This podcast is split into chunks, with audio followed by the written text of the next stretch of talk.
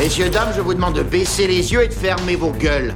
J'ai de gros problèmes relationnels et un flingue alors. Si vous avez envie de vivre, ne nous regardez pas. Papa, Oui, ma chérie. je t'emmerde. Eh bien, au moins, tu es cohérente. Seulement tu es, tu resteras une connasse. Si tu te pointes encore, tu peux être sûr que tu repars avec la bite dans un Tupperware. Chaque patate a sa dose d'héroïne. Pas de l'amidon, l'héroïne. Toi, tu commences à me baver sur les rouleaux.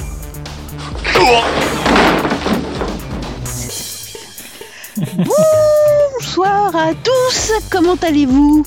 Très bien. Chers tous pour ce podcast Nanarland où on dissèque le pire du meilleur cinéma ou le meilleur du pire cinéma. Et donc, comment vont mes chers compères? Je vais commencer par, euh, bah, par celui qu'on appelle de mille noms, Routabou Wallflowers, Fabien. Ça va très bien, Mathilde, et toi? Ça va, ça va, ça va. Alors ensuite, l'érudit du groupe, celui sans qui rien ne se fait, mais on fait quand même un peu dans son dos aussi. Rico, comment va? Salut les nanardeurs avides de sensations fortes. Euh, bah t'as sacrément muet Martin quand même. Oui, un petit C'est beau la puberté. Julien est aussi parmi nous, comment vas-tu? Oui, bonsoir à tous, je vais très bien, je te remercie. Et donc vous aurez sans doute reconnu que Martin nous manque aujourd'hui et que je euh, je passe en mode girl boss, euh, hashtag girl power, hashtag smart girl, pour hoster cet épisode que nous allons consacrer à un truc pas du tout féministe compatible. Donc voilà, c'est, on voulait gratter trois points là-dessus, euh, par au moins avoir... avoir quelque part une présence féministe dans le podcast, mais n'hésitez pas, du coup, on est bon pour faire toutes vos blagues. euh, on est, on est couvert. La vraie caution. Donc on va parler ce soir du Mondo et du cinéma Craspec particulièrement. Euh, bah écoutez, si on commençait par se lancer éventuellement pour euh, par un petit extrait comme ça, direct euh, à chaud, qui va nous faire découvrir la France, euh, la France la plus française. Carcassonne en octobre. C'est beau. Le sud-ouest n'est pas seulement riche en sites touristiques, en gastronomie et en bon vin. C'est une région vouée depuis l'origine des temps aux sciences occultes, sorcellerie, magie blanche, magie noire, spiritisme. Récemment, près de Carcassonne, un cadavre volé dans une tombe fut utilisé pour une messe noire.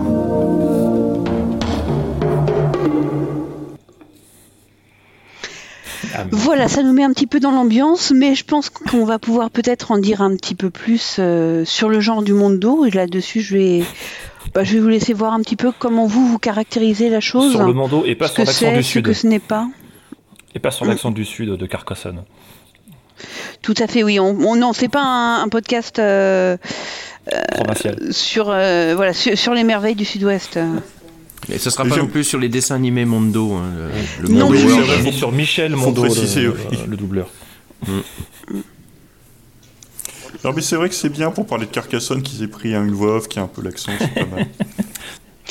Et j'étais en train de me dire, non, je, je connaissais une affaire de, de trucs Craspec et tout, mais c'est Carpentras, en fait, le- Ah. la- l'affaire dans les cimetières, etc. Bref, ce n'est pas intéressant. Qu'est-ce qu'un Mondo? Ben, écoutez, si on commence par la définition, un mondo c'est un film qui se présente comme un documentaire. Euh, c'est- C'est-à-dire que c'est un film qui prétend rapporter euh, des images euh, réelles, des prises de vue sur le vif, euh, mais qui a généralement trois caractéristiques. Le premier, c'est qu'il est extrêmement racoleur. Le deuxième, c'est qu'il est vaguement exotique. On le, mondo, co- euh, comme le nom l'indique un peu, euh, consiste à vous faire découvrir hein, des lieux cachés, des endroits inaccessibles au commun des mortels, des, coutumes étranges venant de pays lointains. Et enfin, il est bidonné.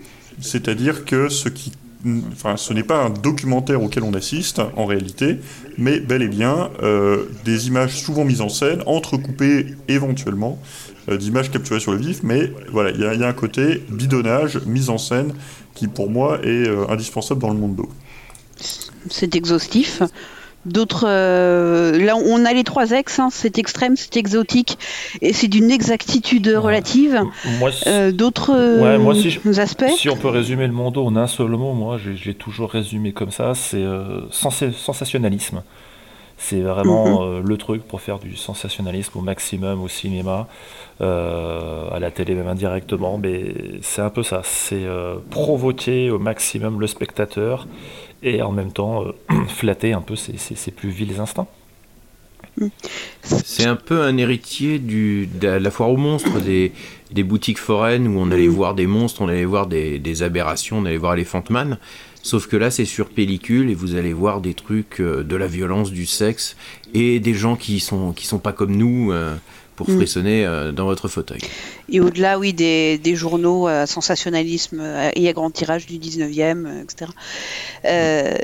Mais du coup, ce n'est pas, on le reprécise, un documentaire qui, lui, s'affirme comme étant faux, mais pas comme étant bidonné. C'est-à-dire qu'il n'y a pas de... Il y a une volonté, certes, de tromper le spectateur, mais qui ne s'en rendent pas compte et que ça n'entre pas dans la démarche, euh, enfin, dans une démarche artistique. Plutôt dans une démarche de pigeonnage actif, quoi. C'est un peu ça. Oui, le, le documentaire, c'est de la parodie, c'est de la comédie. Le Mondo prétend dire la vérité et ne, ne- ne- ne la dit pas en réalité. Euh, et se présente souvent qu'avec des, des- des phrases chocs, c'est-à-dire on présente ici au cinéma quelque chose qui est trop extrême pour la télévision, exclusivement en vidéo ou exclusivement au cinéma, parce que c'est des choses qu'à la télé, on, la télé n'ose pas ou n'a pas le droit de montrer. Un, un cousin du, un cousin du Mondo, c'est le, le found footage en fait.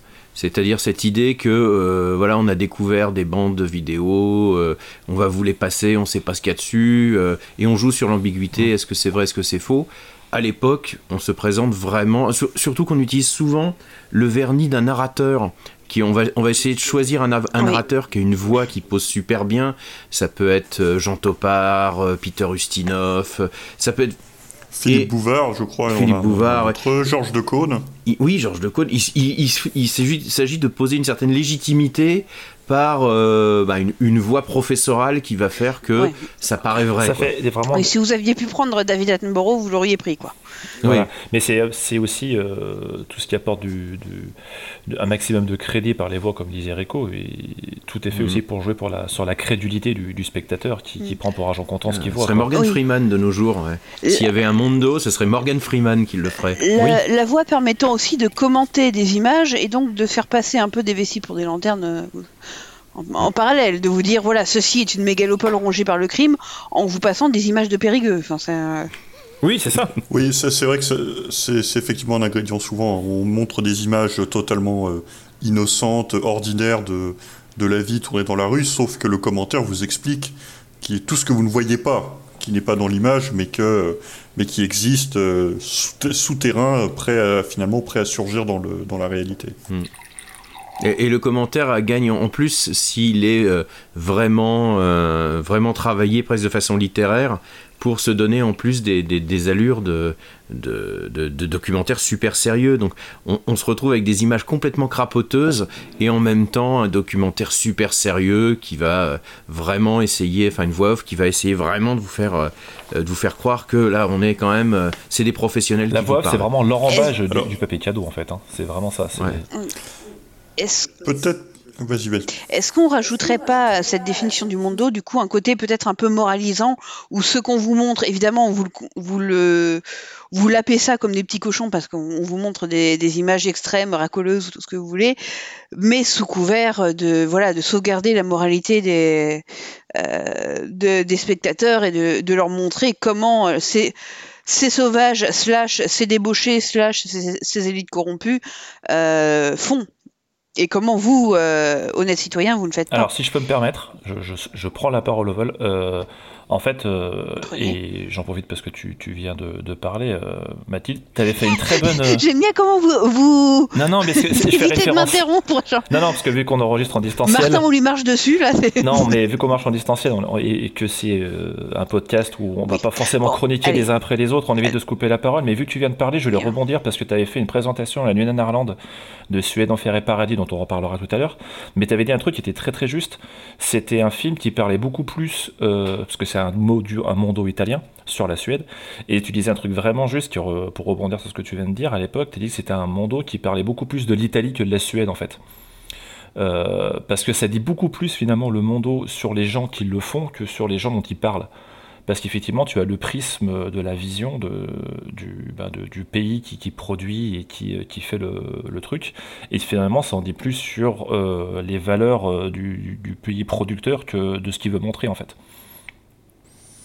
Et- ou, ou plus prosaïquement de- du réalisateur, mais c'est vrai qu'il y a toujours une hypocrisie dans le. Enfin, presque toujours, il y a des exceptions, mais il y a presque toujours une hypocrisie dans le Mondo qui consiste, comme le soulignait Mathilde, à montrer des horreurs, mais pour s'en offusquer ou pour vous dire à quel. Enfin, souligner à quel point cela est choquant et devrait. euh, faire peur à tous les bons, euh, à tous les bons bourgeois. c'est ça. Ou alors, l'autre, l'autre volet de cette hypocrisie, c'est de dire, euh, on va vous montrer euh, des trucs euh, que vous n'avez pas l'habitude, mais sur le mode euh, pour essayer de créer de l'acceptation, pour vous montrer que les homosexuels sont humains après tout. Mmh. Ce, ce Oui. genre de, ce, ce- vous voyez, ce, ce genre de choses. euh, En fait, c'est la, la- la transformation entre les, les mondos des années 60 qui sont plutôt moralisateurs à l'ancienne, c'est-à-dire très bourgeois dans, dans l'esprit, et puis à la fin des années 60, début 70, euh, on sent quand même que la, la société change. Et donc, euh, pour la plupart des mondos, il va s'agir d'être un peu plus dans un esprit euh, babacool, ou, euh, ou en tout cas dans un esprit ouais, plus, euh, plus ouvert sur ses idées. Mais en fait, c'est- toujours de, de l'apparence. prétextes. hein. Pour replacer euh, aussi les, les taquets euh, en termes de en termes de date, euh, c'est un genre qui a quand même son essor euh, voilà dans les années 60-70. Enfin les, les- 60. Ça commence dans les années 60 et puis ça va jusque dans les années 80. euh, les années 90, ouais, on en trouve encore. des- Mm. On en trouve encore dans les années 90, mais c'est vraiment tardif, il n'y en a plus beaucoup. Après, on verra Euh, les héritiers, parce qu'il y a quand même des héritiers euh, plus actuels. Ok. Peut-être avant de passer à la suite, on pourrait illustrer le point qu'on faisait sur le fait d'avoir une voix off euh, extrêmement professorale. Je vous propose d'écouter l'extrait de L'Amérique interdite, euh, où vous verrez le décalage entre le ton de la voix et ce dont elle parle. Certains hommes aiment tellement leurs chiens qu'ils feraient n'importe quoi pour les rendre heureux. C'est ainsi qu'il s'est créé dans quelques grandes villes des établissements spécialisés tenus par des entremetteuses de charme où l'on peut amener son chien afin qu'il y satisfasse ses pulsions sexuelles.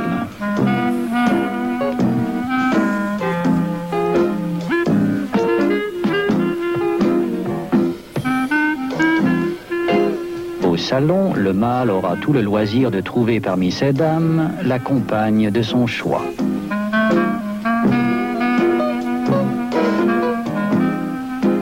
La contraception moderne a naturellement supprimé les conséquences embarrassantes de ce plaisir.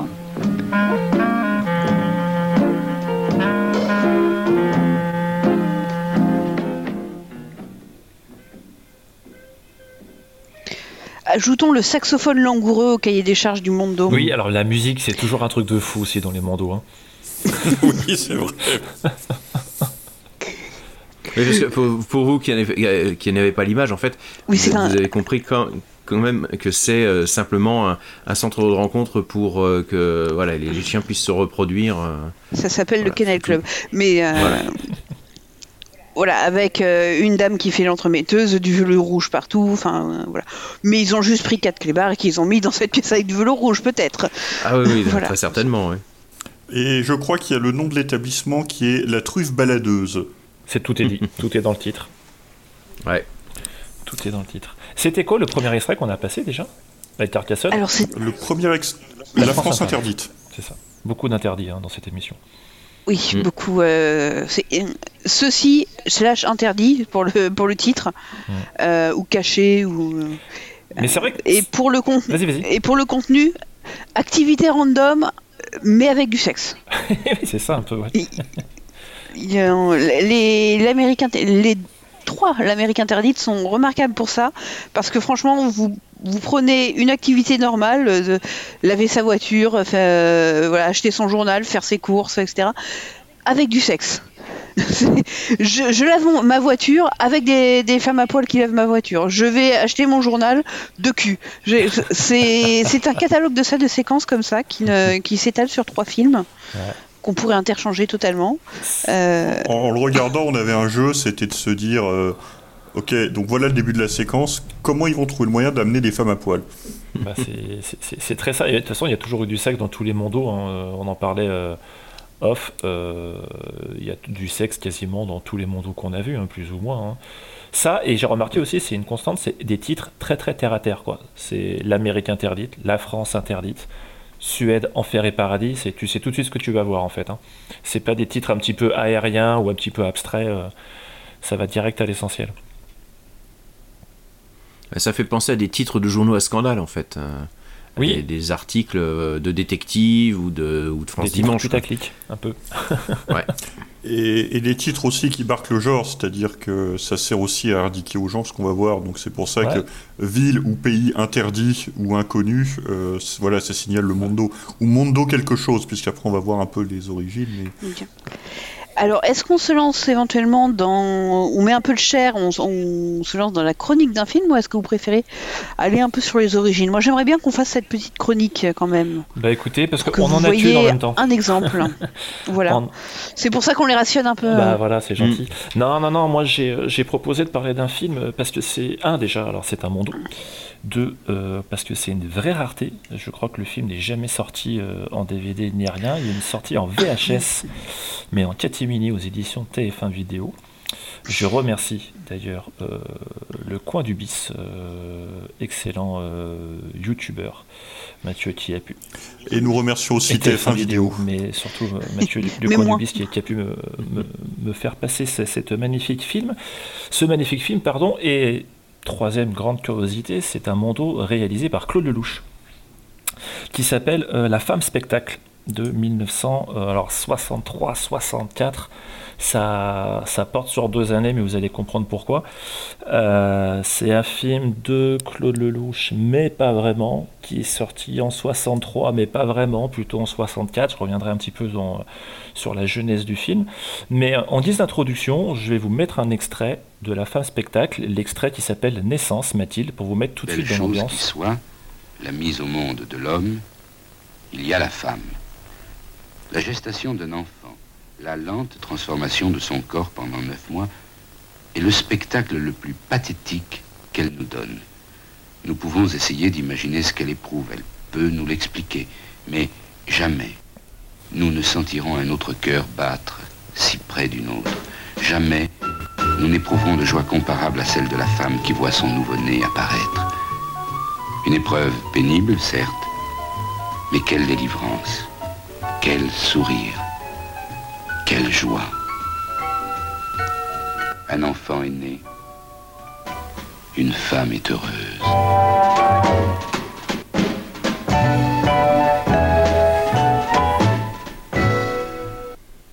Voilà, une- un enfant est né, une femme est heureuse. Voilà, parce que. Alors, est-ce que je peux juste Oui, dire mais, mais ta gueule, connard J'étais en train de vérifier si Claude Lelouch était mort et si oui, qu'est-ce qu'on pouvait. Alors, ça donne l'ambiance du film. Voilà, ça pose un petit peu. Euh, donc, on est vraiment dans le mondo euh, archétype, hein, voix off, image d'archives, image aussi euh, avec des acteurs joués, parce que c'est des petites scénettes qui sont parfois re, euh, re- pas rejouées, mais qui sont jouées tout simplement, pour illustrer donc euh, le, le thème de la femme, euh, donc à travers d'interviews euh, dans la rue ou, directement chez les personnes concernées et des, de petits reportages, donc de faux reportages. Et Claude Lelouch, donc, euh, dans, dans cette fameuse édition TF1 vidéo, en fait, il revient toujours, il fait un petit, euh, un petit petite pastille de 2-3 minutes où il revient sur euh, chaque film de la collection, et notamment sur celui-là. Et d'emblée, il dit que c'est un film qu'il déteste. C'est un film qu'il déteste, euh, c'est un film qu'on lui a proposé, euh, un film sur les femmes, voilà. Il dit on va proposer un film sur, le femme, sur les femmes, parce qu'on m'a dit que j'étais euh, euh, celui qui réalisait le mieux sur les femmes dans les années 60. Donc lui... On n'allait pas demander à une femme Ouais, c'est un peu ça. de faire un film sur les femmes. Mais quelle idée Ça aurait été absurde, voilà, mon bon monsieur. Le jour où une femme saura tenir une caméra dans les années 60, ça se, ça se serait su, voyons. Non, non, tout à fait, tout à fait raison. Et donc lui, il perd sur un postulat complètement. Donc, il, enfin, il prend le truc à contre-pied, si tu veux. Il, dit, ok, je vais faire un film sur les femmes, et je vais faire un film sur les femmes qui me font peur. Donc euh, à partir de là, euh, pourquoi pas? Donc il fait ça en 63. Donc euh, il dit je vais faire tous les prototypes de femmes qui ne m'intéressent pas personnellement.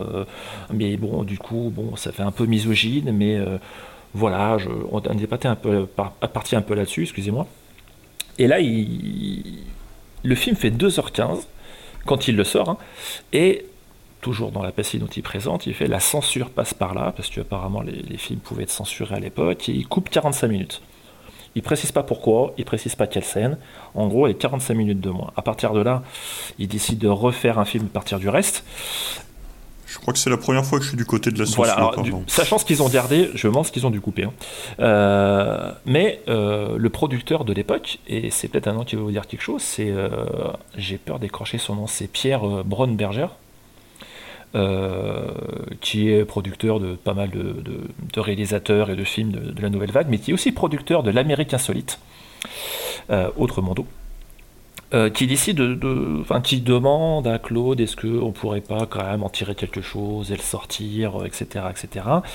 Et Claude Lelouch dit ben oui pour faire plaisir à son producteur, il fait écoute oui je te file les rushs, enfin je te file ce qu'on a tourné, ce qu'on a monté, tu fais un nouveau montage avec un nouveau commentaire par dessus. Ceci expliquant peut-être cela. Euh, et en gros, il faut un nouveau montage à partir des restes d'un film. Et du coup, ça donne La Femme Spectacle, qui est un film pas du tout cautionné par euh, Claude Lelouch, qui se présente vraiment, pas vraiment en plus comme un film de Claude Lelouch, même lui il dit qu'il n'a pas vraiment réalisé, parce que tout est remonté derrière lui, euh, et qui, aujourd'hui, lui dit et va à l'inverse de son intime conviction sur les femmes.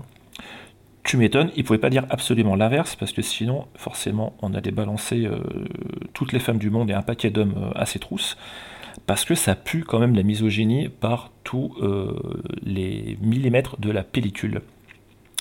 Ce truc est incroyablement misogyne. Claude Lelouch dira d'ailleurs, en fait, c'est carrément un, limite un, documentaire en de ça sur les erreurs. C'est une succession d'erreurs. Il dit ce, ce documentaire est une succession d'erreurs, d'erreurs euh, sur toutes les erreurs qu'on peut faire en faisant un film. Euh, bref, en gros, il l'assume pas du tout, tout en l'assumant un petit peu parce qu'il l'a quand même mis dans la collection de l'époque, mais en, en s'en dédonnant un maximum. Donc ça, c'est le postulat de départ. Donc la femme spectacle, c'est une succession de petits portraits euh, de femmes. Alors euh, c'est la femme qui donne naissance. Donc là, c'est l'extrait que vous avez vu. C'est la femme qui est stripteaseuse, forcément. C'est la femme qui est ou l'homme qui est travesti, c'est la femme qui fait une école de mannequin, c'est la femme qui est un modèle de nu, la femme qui fait, à votre avis, au bois, qu'est-ce qu'elle fait la femme au bois le soir? De là, Elle se mais prostitue. voilà. Et quand elle se J'étais sur le cueil des peut-être pas la saison. et quand elle se prostitue pas le soir, qu'est-ce qu'elle fait la journée? Elle fait des massages. Voilà. Euh, donc, succession de petites scènes euh, avec une jolie petite musique très rigolote.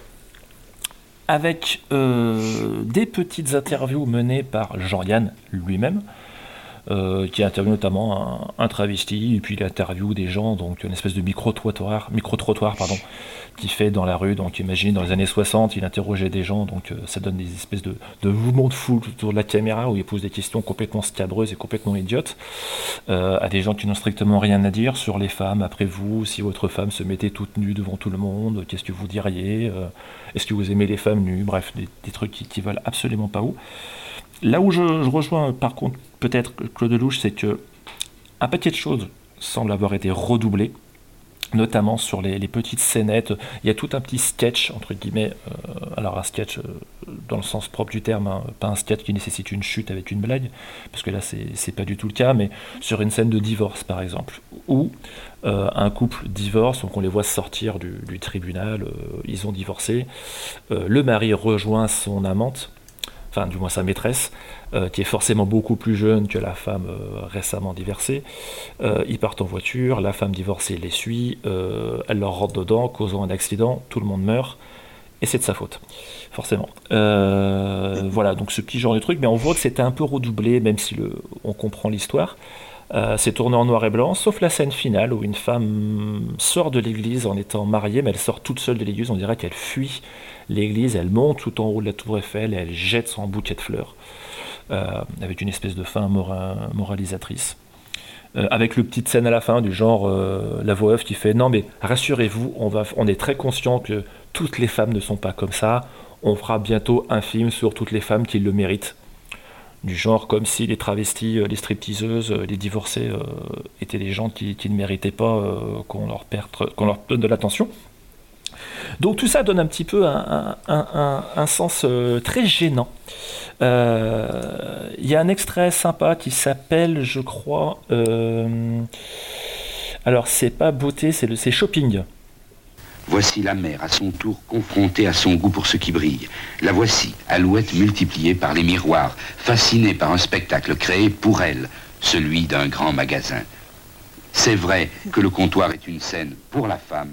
C'est vrai que chaque objet est un accessoire pour la femme. C'est vrai que le grand magasin a été conçu pour la femme et agencé comme un spectacle permanent. Tout est là pour l'embellir. Tout est là pour donner plus de mystère, plus d'attrait à chaque partie de son corps. Ce corps qu'elle masque avec les mille et un objets fabriqués pour elle, inutiles mais charmants, comme des falbalas ou des cotillons de carnaval. C'est vrai que le grand magasin est le miroir aux alouettes du mensonge et de la beauté pour la femme.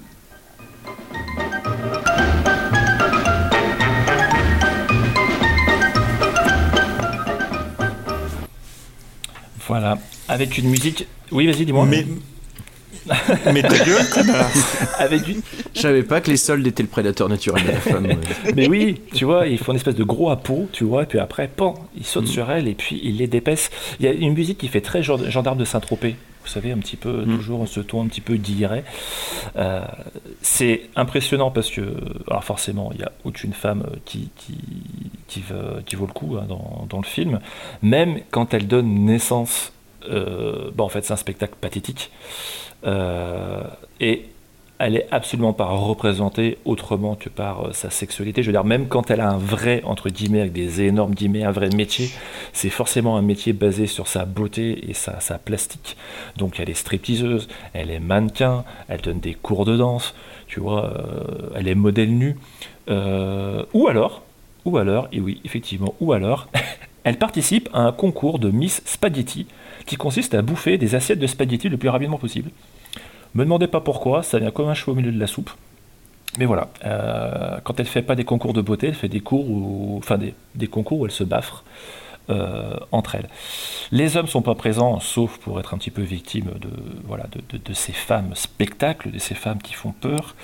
Euh, c'est un mondo aussi parce que, et c'est un peu une récurrente qu'on retrouve aussi dans d'autres mondos, autres leur, leur grasse, euh, grasse misogynie, c'est rempli, alors pas tellement, il y a un peu des, images de remplissage, mais on a quand même des scènes un peu, un peu dégueulasses, euh, notamment une scène de, de rhinoplastie. Euh, parce qu'il parle forcément de la femme qui se qui fait appel à la chirurgie esthétique. Euh, il y aura un extrait d'ailleurs à, ce sujet-là qu'on pourra donner. Mais euh, on voit la rhinoplastie quasiment en temps réel, c'est-à-dire que n'y a rien nous est épargné au, au niveau des plans chirurgicaux. Donc, et vas-y que je te rentre un, bu- un, un burin dans, la narine et que, et que je ramène le truc et que j'esquinte. Ça peut être quand même assez dégueulasse. Ça me rappelle euh, les fameuses scènes dans Shocking Asia. Je sais pas si vous l'avez vu, ce fameux mondo où, euh, où il montre une opération de changement de sexe. Euh, Alors, je l'ai pas vu dans Shocking Gazia, mais j'ai vu ça dans Le Voilà. Sexe Interdit. Donc ça, reste sous le, si vous voulez, la, la prétention et l'alibi de, de, de- de faire des, un documentaire et de, parler de, de choses médicales. On, on offre un peu des, des images un peu dégueulasses. Euh, donc là aussi, ça flatte un petit peu. Euh, la scène de l'accouchement, euh, contrairement à la- l'accouchement en soi n'est pas du tout dégueulasse, mais l'accouchement est clairement filmé lui aussi limite en temps réel, c'est-à-dire qu'on voit vraiment le bébé sortir du vagin de la dame, les jambes bien écartées. Ça aussi, je pense qu'à l'époque, ça devait quand même pas mal marquer, parce que là, on est vraiment sur les plans médicaux purs et durs.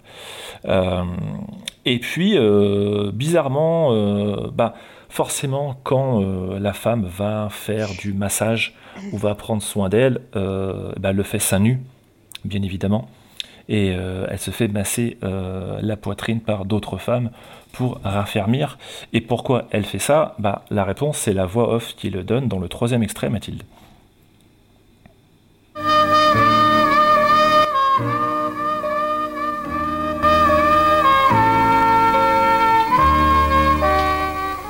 Il est une heure où le mensonge ôte son masque. Il est un lieu où la femme se dévoile. Belle ou disgraciée, la voici, dépouillée de tout artifice. La voici à la recherche d'artifices nouveaux qui lui préserveront, ou, espère-t-elle, lui donneront la beauté. Car au spectacle de la vie, la femme doit jouer le rôle le plus difficile. Défavorisée par rapport à l'homme, elle a toujours 10 ans de plus que lui. Un homme de 50 ans est jeune. À 50 ans, une femme est flétrie si elle n'engage pas une lutte acharnée pour la préservation de son corps. Encore une fois, va le faire foutre. Mais ta gueule, connard Mais au-delà du commentaire de ce que tu t'écris, t'as l'impression que, bon, même dans les rushs, il devait pas y avoir tant de trucs non, que ça. à j'ai sauver, l'impression hein. que effectivement euh, le, le film fait 1h30. hein. Donc sachant qu'ils faisaient 2h15, qu'ils ont enlevé 45 minutes, bah ça fait 1h30. Donc ils ont rien retourné par-dessus. Je veux bien qu'ils aient rajouté peut-être une voix off, ça euh, je, je suis prêt, tout à fait prêt à le croire. Euh, ils ont redoublé les, les petites scènes, donc les, les petits faux reportages ou les petits... Alors pas forcément les... euh, je suis pas certain pour les interviews. Ils interviewent longuement donc des travestis, euh, notamment de travestis de cabaret. Euh, ils avaient ils interviewent aussi des stripteaseuses, enfin une stripteaseuse. Alors bien sûr la stripteaseuse qui euh, est une euh, petite fille, euh, enfin une petite fille, elle a 21 ans quand même, mais de bonne famille hein, bien évidemment, euh, qui le soir euh, fait euh, chauffer les esprits des hommes.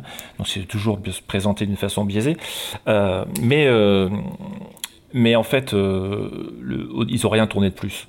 Voilà, Jean-Yann, euh, il apparaît une fois au début pour faire une espèce de, petit sketch pour présenter le, titre du film. Après, on le voit faire deux, trois interviews et on la voit à toute fin, mais bon, il fait le minimum syndical. Mais limite, il apporte strictement rien euh, au film. Euh, la voix y est forcément pour beaucoup. Alors après, il y a forcément un petit coup de mou au milieu, voilà, c'est un petit peu bon gré mal gré, mais euh, rien que pour les, petits discours, les petites saillies euh, qui rappelleront sans doute votre tonton un peu lourdingue en fin de banquet, quand il donnera, sans qu'on lui ait demandé son avis sur la place de la femme aujourd'hui. Ben, vous pourrez lui dire qu'effectivement, déjà en 1963, euh, on ne l'avait pas attendu pour, euh, raconter ce, genre de grosses conneries. Et voilà, donc euh, petite, euh, petite, euh, dire, petite sucrerie qu'on met sous la dent pour, euh, comme petit Mondo, petite rareté. euh, très content de l'avoir vu. Je remercie encore le coin du bis euh, de l'avoir fait parvenir parce qu'on en parlait souvent tous les deux quand on se voyait. Et je suis ravi de, l'avoir vu et d'avoir pu un peu étayer le propos dans ce podcast. Voilà. Eh bien, merci beaucoup, Routab. Est-ce que est-ce qu'on ne donnerait pas un, voilà, un petit guide du en fait pourquoi c'est nanar et pourquoi vous voulez que je me mate euh, ces trucs-là? Parce que On peut peut-être commencer par le plus connu peut-être dans la communauté, Suède en et fait lesquels je me mate aussi? Ah, lesquels on pourrait conseiller à ceux qui connaissent pas le Mondo en fait et qui voudraient se lancer dans Et le aussi Mondo. bah, pourquoi pourquoi est-ce qu'on les pourquoi sont-ils nanars et qu'est-ce Qu'est-ce qu'on que aime là-dedans? qu'est-ce qu'on peut y trouver? Oui. Parce que bon, ça, peut être de très bons films, euh, des trucs comme ça. Mais nous, on s'intéresse pas à ça. Nous, on est là pour le sale. Alors, euh, je dirais qu'il y a- deux volets dans le. Il y a, deux volets généralement dans le dans le mondo. Il y a le volet violent et le volet sexuel. Moi, j'aurais plutôt tendance à viser le volet sexuel parce que le volet violent, il est souvent juste glauque pour être glauque. C'est-à-dire si c'est pour voir des, massacres d'animaux ou pour voir des, des, exécutions reconstituées euh, de condamnés à mort, bon, euh, ça, ça plaît à un certain public, mais c'est- pas ce qui me fait le plus rire. Ce qui est souvent le plus drôle, c'est quand il s'agit de montrer des déviances sexuelles, euh, alors qu'on n'a pas du tout les moyens de le faire. Et c'est là, je pense que on a les, les, les plus rigolos qui, qui vont être ceux qui essaient d'explorer les pratiques euh, un peu érotico-bizarroïdes. donc les, les, les Alors, Amériques interdites et compagnie. que- Je suis assez d'accord avec toi, avec une petite nuance, c'est que c'est le plus rare, mais parfois quand le Mondo se lance vraiment dans le terrain social et sociologique, c'est-à-dire justement quand il a même pas de la violence, même pas du cul à montrer, c'est parfois là qu'il est le plus drôle. Euh, pour reprendre en Suède, Enfer et Paradis, qui est pas le Mondo qui a le plus de cul, euh, pour moi les scènes les plus drôles, c'est genre quand on t'explique que la jeune fille au père est syndiquée, et que c'est vraiment, euh, enfin c'est vraiment scandaleux. Voilà, la, scène euh, qui me fait toujours hurler de rire dans Suède enferré paradis pour ceux, pour ceux qui l'ont vu, c'est donc c'est la description de la Suède social-démocrate et un peu pays avancé, euh, donc à la, au début des années 70, euh, par un réalisateur italien qui serait plutôt tendance de droite, quoi. Euh, mais tout en ayant quand même, en attardant la caméra sur des jeunes filles à poil. Et il y a une, une scène moi, qui me fait toujours hurler de rire, c'est euh, donc la, euh, la présentation en fait que la, la société suédoise est tellement dégénérée que les femmes posent leurs enfants dans des parkings à enfants euh, lorsqu'elles vont se livrer à des bacchanales euh, dans des saunas. Et en fait, on, voit à l'image des, photos de, de, de gamins euh, avec des grands yeux tout tristes derrière des vitrines. Et euh, en fait, tu, tu ils éloignent un peu la caméra, et en fait, c'est juste des garderies, c'est des crèches. Mais en Italie, il n'existait pas des crèches dans les années 70. Les, les, les mamas, elles étaient à la maison pour garder les enfants. Là, c'est juste des femmes actives qui posent leurs enfants à la crèche. Et c'est présenté, mais vraiment comme un parking à enfants, littéralement, c'est ce qui est du coup, Et c'est du coup, c'est ce que je disais euh, par rapport à la présentation de Mathilde, parce que quand on a passé la dernière nuit en Irlande, c'est Mathilde qui a fait la présentation sur scène. Et effectivement, le film, on dit beaucoup plus sur l'Italie des années 60 que sur la Suède, en fait, euh, de cette époque-là. Moi, il y a un extrait qui m'a toujours fait marrer, euh, c'est quand il dit qu'en fait, euh, grosso modo, je schématise, mais qu'en Suède, c'est pas grave si une fille se fait violer, parce que l'avortement est légal. Tu vois, c'est des trucs quand même qui sont. euh, qui sont assez, assez ouf à entendre, mais vu d'un pays hyper catho comme l'Italie, et qui forcément, euh, et- et à l'époque, était forcément contre Oui, l'avortement. c'est ça, un pays où le. ouais. C'est Point of View, où vous êtes un cardinal de l'Opus Dei, dont c'est Ouais, la seule occasion de voir du cul C'est ça. de toute sa vie. Et puis, Voilà. moi, je dis Donc souvent on, que. on va en profiter des deux côtés. Je dis souvent que la, la Suède, en 1965, je crois, les dates du, du truc, je crois, hein, dans les années 60, la Suède, pour le- l'Europe du Sud, euh, aujourd'hui, on y va en, en deux heures d'avion à partir de n'importe quel aéroport, mais à l'époque, dans les années 60, la Suède, c'est le bout du monde. hein. Donc forcément, ça, ça attise. Les gens prenaient pas l'avion. Non, mais beaucoup moins que maintenant, on voyageait beaucoup moins. Ouais. Oui, non, euh, c'était pas une blague. hein. Donc, du coup, c'est c'est une terre qui, qui, qui magnifie un petit peu les fantasmes, surtout voilà, pour des Italiens qui en plus euh, pensent, parce que c'est une idée reçue, comme quoi toutes les Suédoises sont blondes, alors qu'en fait, apparemment, d'a- d'a- d'après les derniers, euh, même à l'époque, il y a beaucoup plus de, femmes brunes que blondes, mais c'est voilà, un côté un petit peu lointain, mystérieux. C'est un peu comme si c'était, je sais pas, une, une île, pour nous aujourd'hui, une île perdue au milieu du Pacifique où personne pourrait aller. Là, à l'époque, du coup, ça, on, se faisait énormément d'idées et c'était lieu justement à des, à des, euh, des supputations complètement incroyables, euh, notamment en termes sociaux. Pour, pour aller dans ton sens, euh, Mathilde demandait qu'est-ce qui est drôle dans un mondo. J'ai j'ai un peu avant le truc, avant le- l'enregistrement, fait la liste moi des mondos que j'avais trouvé les plus drôles. Et en fait, je me rends compte que ceux que je trouve le plus drôle, c'est les mondos sur la France. Parce qu'il y en a quelques-uns. Et en fait, pour moi, pourquoi est-ce qu'un mondo est drôle? C'est dans le décalage entre l'image qu'il te présente d'un pays, d'une culture ou d'un fait de société et ce que Oui, tu sais, ça. toi, être la réalité. Euh, et c'est parce que et donc effectivement, enfin, par exemple, il y, a- il y a plusieurs mondos sur Paris. Paris interdit, Paris secret, Paris top secret, Paris inconnu. Et en fait, à qui étaient vendus ces mondos À la province. Ah oui, c'est ça, exact. C'était Paris, la destination exotique, perverse et pleine de stupre et de luxure quand t'habites à Lannion Ou à Limoges. ou, ou à Aubagne ou à Limoges. Euh, Enfin, on peut en parler peut-être un peu justement de ces mondos parisiens. Vous avez Paris interdit de Jean-Louis Van Bell, qui est un chouchou de Nanarland, auteur de La guerre des espions et de euh, Le Sadico d'en rouge. Pas d'utilisation excessive sans avis médical, Jean-Louis Vandel. Mm. oui, non. Et donc, il présente un espèce de Paris fantasmé avec des sectes qui brûlent des cercueils au milieu de la rue, avec le dernier vampire parisien qui va se, se fournir en sang euh, chez les bouchers des Halles, euh, avec un mec qui va dans les HLM donner des cours de striptease euh, à des femmes qui veulent mettre du piment dans leur vie sexuelle. Euh, c'est complètement n'importe quoi. Et puis entrecoupé de séquences chocs euh, du style euh, on va aller chez un naturaliste pour le voir euh, faire donc de la de, un taxidermiste pour faire des animaux empaillés donc on voit des, des petits chiens qu'on- enfin c'est en gros c'est les, les animaux de compagnie que leurs propriétaires veulent faire empailler donc c'est un processus qui est un peu Oui. gore quand même hein, comme truc et qu'on va montrer comme ça en mode choc ce qui n'a rien à voir avec Paris parce que des taxidermistes il y en a partout Et oui. Et, et quand c'est pas Paris, sinon c'est la Côte d'Azur. C'est Saint-Tropez, c'est la Oui. Côte d'Azur aussi, Oui. parce qu'en plus il y a le soleil. Côte d'Azur interdite, Saint-Tropez Ah. interdit, Oui, il y a les deux. c'est- En fait, il y a le prisme de la, la ville du Stups, donc Saint-Tropez, Paris, Montréal aussi pour les Américains, qui était une ville de mafia euh, à l'époque. Euh, Il y a le prisme, allez, à peu près du, du pays, la France interdite, etc., quand on veut faire plus large.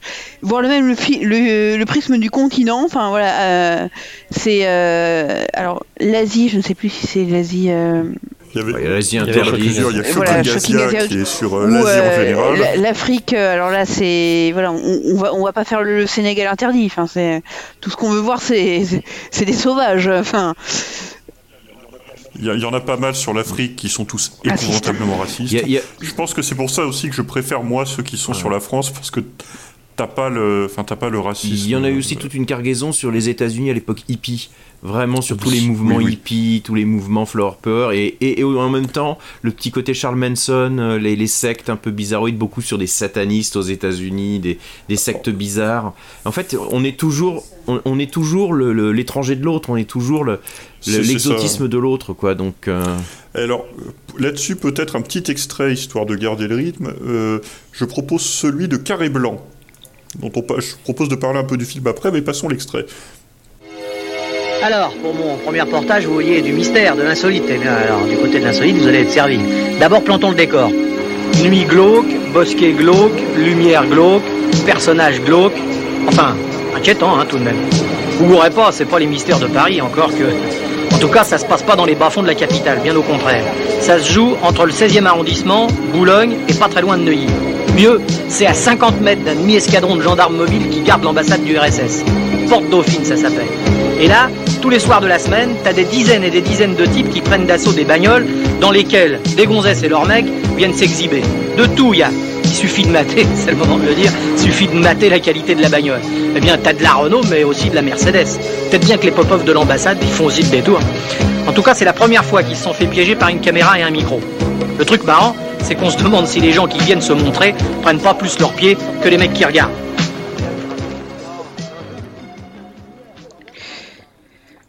alors, je vous décris l'image des vues de la, de la porte Dauphine, donc du boulevard euh, le soir, juste des voitures qui passent.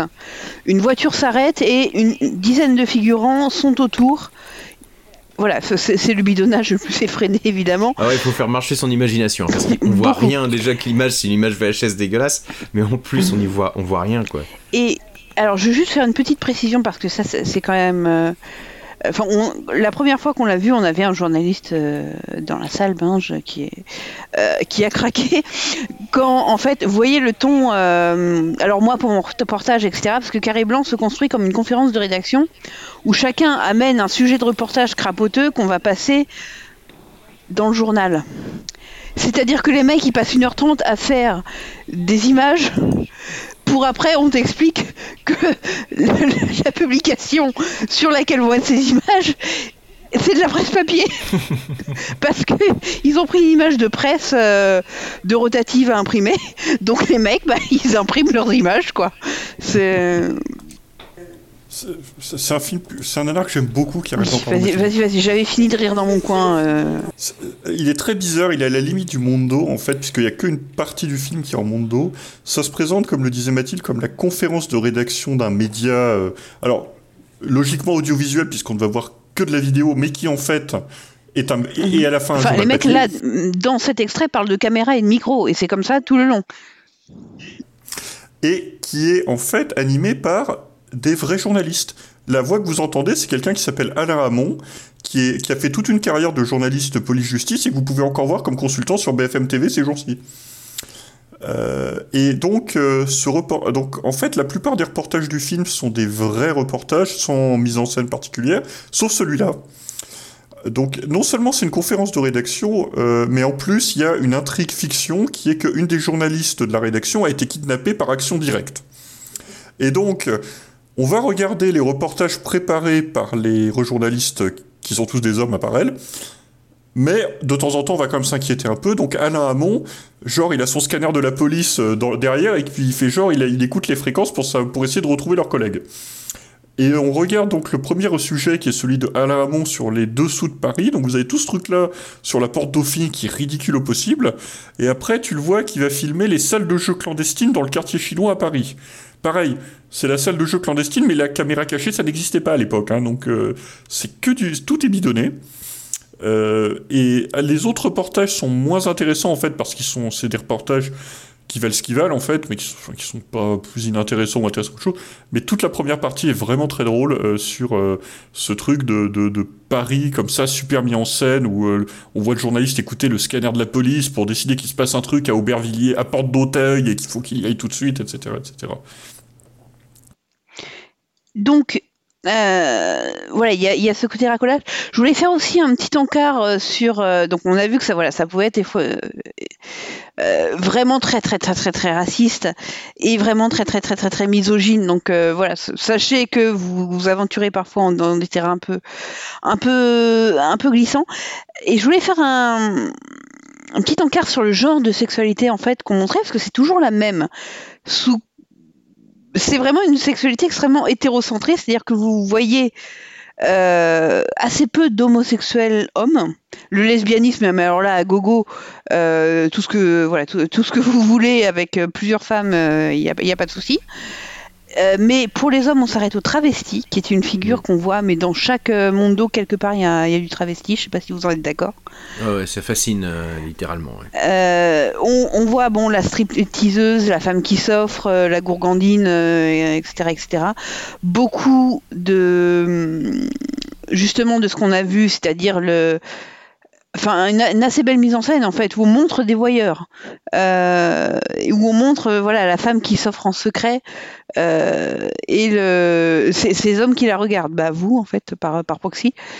Euh, mais une sexualité en fait qui est très très normée et très très ringarde. euh, c'est euh, c'est c'est amoureusement ringard de ce, de ce côté-là, pas seulement sur la vision de la femme, mais aussi sur le, le côté bah, le côté racolage quoi.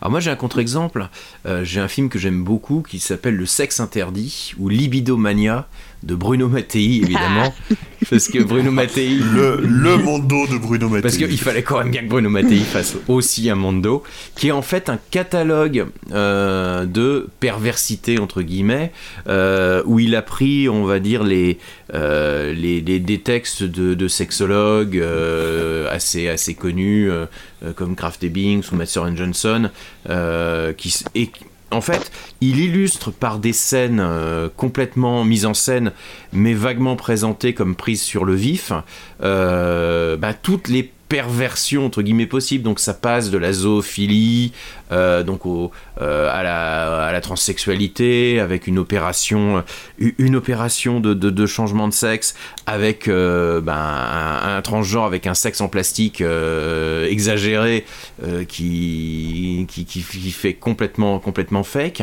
et puis des pratiques sexuelles complètement délirantes, Très improbable, certaines, et- oui. et des, des trucs. Là, j'ai appris vraiment à découvrir des, des fétichistes, comme par exemple deux amants qui sont euh, attachés par des, qui sont attachés par des, euh, des, des- des élastiques Des littéralement, élastiques. qui n'arrivent pas à se rejoindre, et un type qui est en train de jouir en se tartinant avec du petit suisse ou de la crème fraîche euh, en, les en regardant. et en les...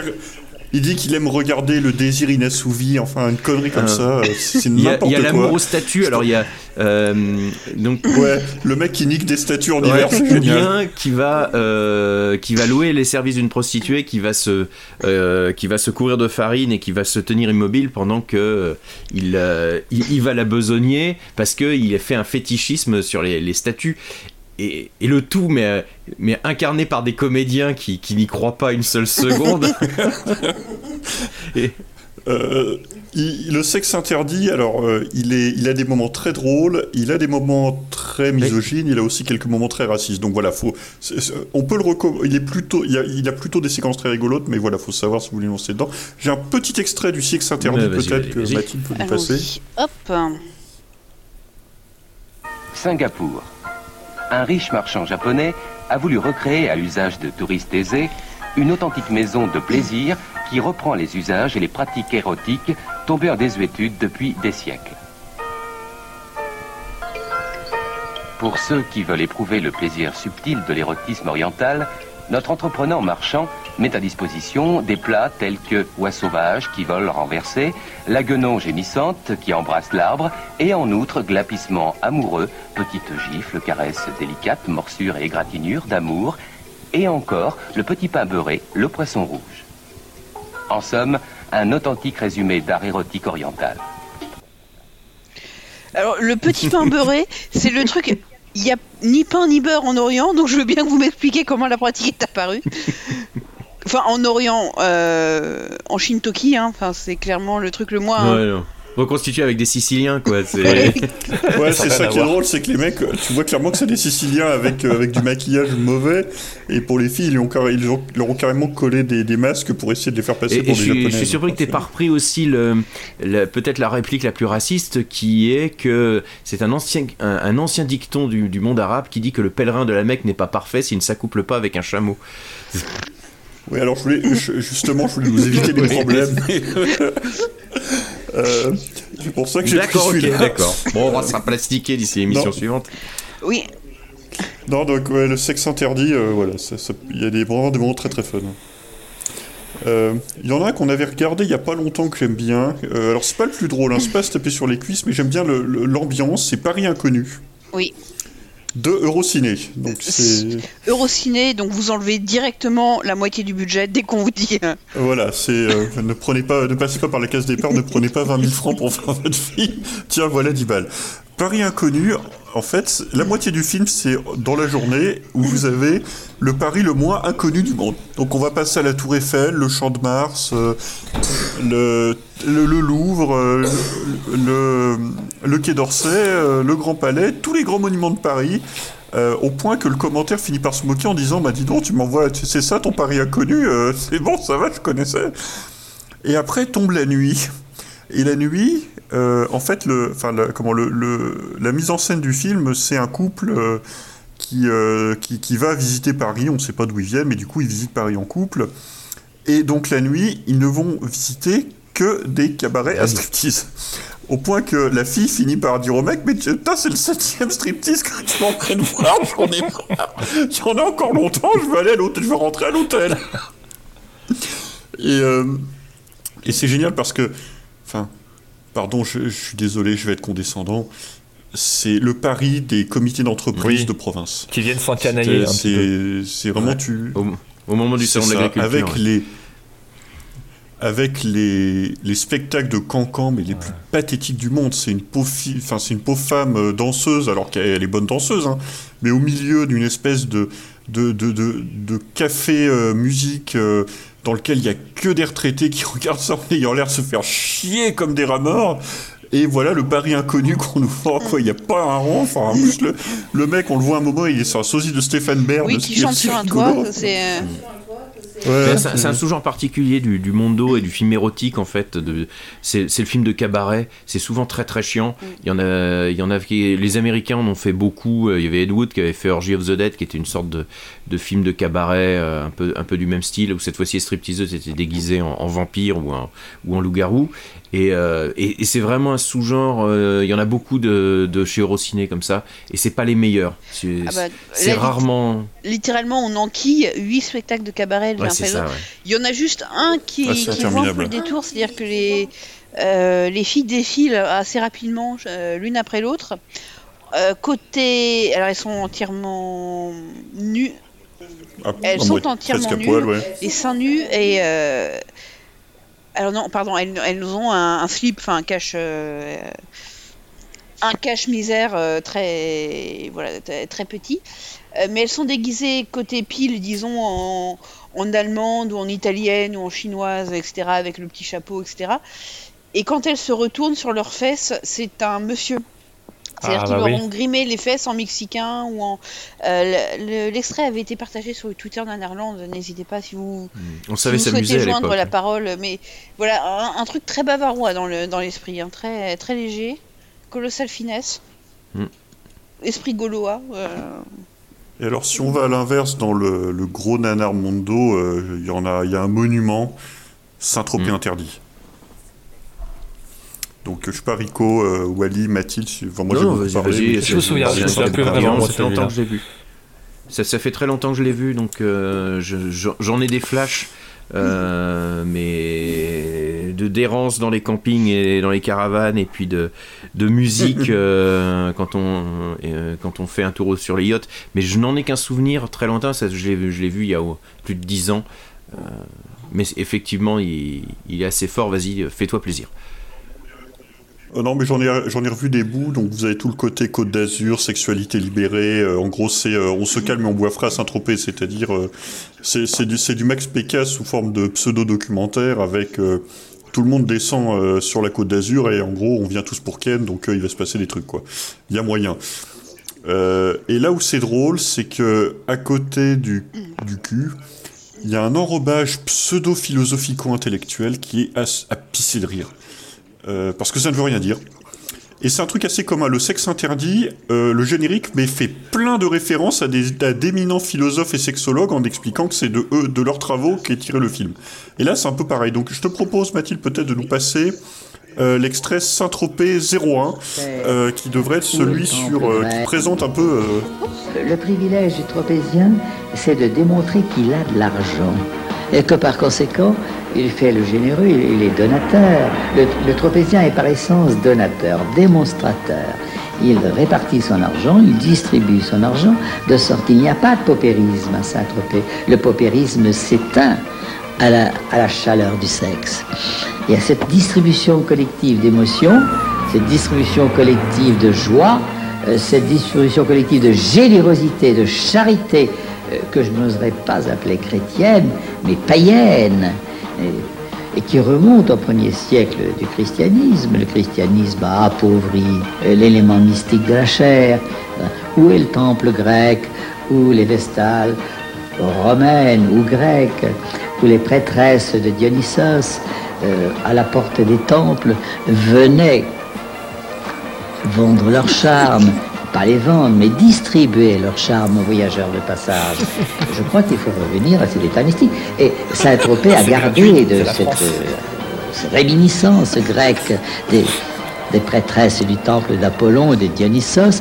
Saint-Tropez a conservé ce vestige grec. Saint-Tropez est une ville grecque, n'oublions pas, où la pierre est encore grecque, où cette vieille gaïa grecque, cette vieille structure grecque sur laquelle repose l'acropole et le temple de Dionysos, il y a quand même à, à Saint-Tropez des vestiges de cela. Puisque même un saint y est venu sur une vieille, sur une pierre, une barque de pierre, est venu la tête coupée avec un coq en tête de mât, la crête du coq. Ça suffit, monsieur. Terre, Il faut rentrer chez vous, monsieur. On a compris. Sœur d'ici de Wendy's. En plus, tu vois bien la tête du mec. Tu T'imagines la tête du mec en face, il fait oui, oui, oui, oui, oui, oui, oui, oui, c'est ça, c'est ça. Oui. Laurent Dutch à toute berzingue Allez, allez. C'est pas tout ça. Mais on va y aller. Après, alors elle présente, alors elle déconne. Mais grave. Et, et à l'image, on, on voit rien. C'est-à-dire que à l'image, c'est juste des gens qui se baladent dans Saint-Tropez. Oui, oui. euh, Il y en a une Oui, c'est- une voiture Et- et- qui, qui est devant le tabac du port. enfin, Ah, voilà, et deux filles, euh, deux filles Ah ouais. sur une euh, sur une moto et c'est et c'est marre pendant 5 minutes quoi. On se dé- avec juste les touristes qui regardent la caméra, l'air un peu l'air un là, peu étonné tu sens quoi. que à partir du moment où on l'a perdu, à partir du moment où il commence à parler de la Grèce, là tu sais qu'on l'a perdu. Les vestales romaines dans le temple grec, Là, oui, on, il on est était. parti, mais trop loin, tu dis oh putain, on va jamais c'est- le c'est rattraper.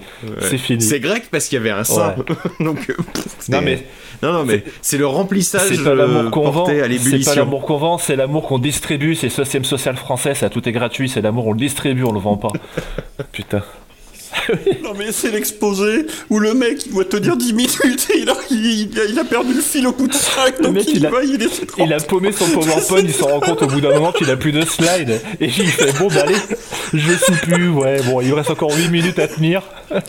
Les Grecs Les Grecs Des Grecs Ça a trompé. C'est bizarre qu'il n'ait pas parlé de la pâtisserie. Moment, j'ai vraiment dit, ouais, de la tropézienne, euh, excellent gâteau de, de, de, de- Il pouvait tout faire, le mec. Hein. Non, mais c'est une performance. Mais en on soi. a tous eu un, un prof de fac qui est arrivé Oui. bourré un jour en cours magistral. Voilà, moi c'est un peu mon ex- l'expérience que j'en. Ouais. On, on a distribué du LSD euh, en- à la salle de, dans, dans le bureau des profs de la Sorbonne, ça tourne mal. C'est- vraiment la définition même de la logorée. C'est vraiment ça. Qu'est-ce que c'est que la Ah logorée? Oui. C'est ça. Quoi. Les mecs, ils s'arrêtent pas et ils passent euh, du travestisme à la Grèce. Non, mais c'est. Au mec. Lucchini a fait c'est- ça. commentaire Voilà. Ikea. C'est ça, c'est du Lucchini un peu, oui. C'est le commentaire Ouais. Ikea qui est là pour meubler, quoi, parce qu'ils ont vraiment rien à montrer. Donc euh, voilà, Ah, on va faire du remplissage. Donc voilà, Saint-Tropez interdit. C'est un peu. Y a, y a la moitié, c'est ça. L'autre moitié, c'est du cul. Donc j'ai un deuxième extrait cul, mais je sais pas si vous Non, voulez parler plus du film avant. Euh, Peut-être du réalisateur. Il, alors, euh, un mot pour pas enchaîner les extraits. euh, José Benazerov, un peu le pape du porno français, pseudo-philosophe. Enfin, lui dirait philosophique, intellectuel et tout. Bon, euh, on a le droit de parler, de dire pseudo-philosophique si on n'aime pas trop. Euh, qui avait fait euh, Le désirable et le sublime, expliquant que c'était un film avec des dialogues écrits par, euh, je sais plus, genre euh, Shakespeare, euh, Molière et José Benazerov. Oui, mec, ton précédent s'appelait Bordel SS, donc tu vas Ah bah oui. éventuellement nous. Euh, non, pas le précédent, ça, ça suit d'ailleurs, euh, Bordel SS. Et du coup, euh, Nous. pour ce... Attendez, je regarde Là, on juste. est dans les années 80, hein, on est en 85 ou 86. euh. Ah, Et ça se voit à l'image aussi. C'est aussi le charme. Enfin, je, je trouve qu'il y a aussi un charme de, de- de- de ces films qui est de retrouver euh, ces sociétés, parce que c'est des documentaires sur ces sociétés d'époque, et, et sur ce que le, côté, on va dire, euh, qui, qui- qui était censé être un petit peu la, la bourgeoisie glauque, euh, le, enfin la, la bourgeoisie un petit peu euh, matue. Il y a, il y a une ambiance qui est, euh, qui a son charme aussi par par ce côté vintage euh, d'une autre époque. Hmm.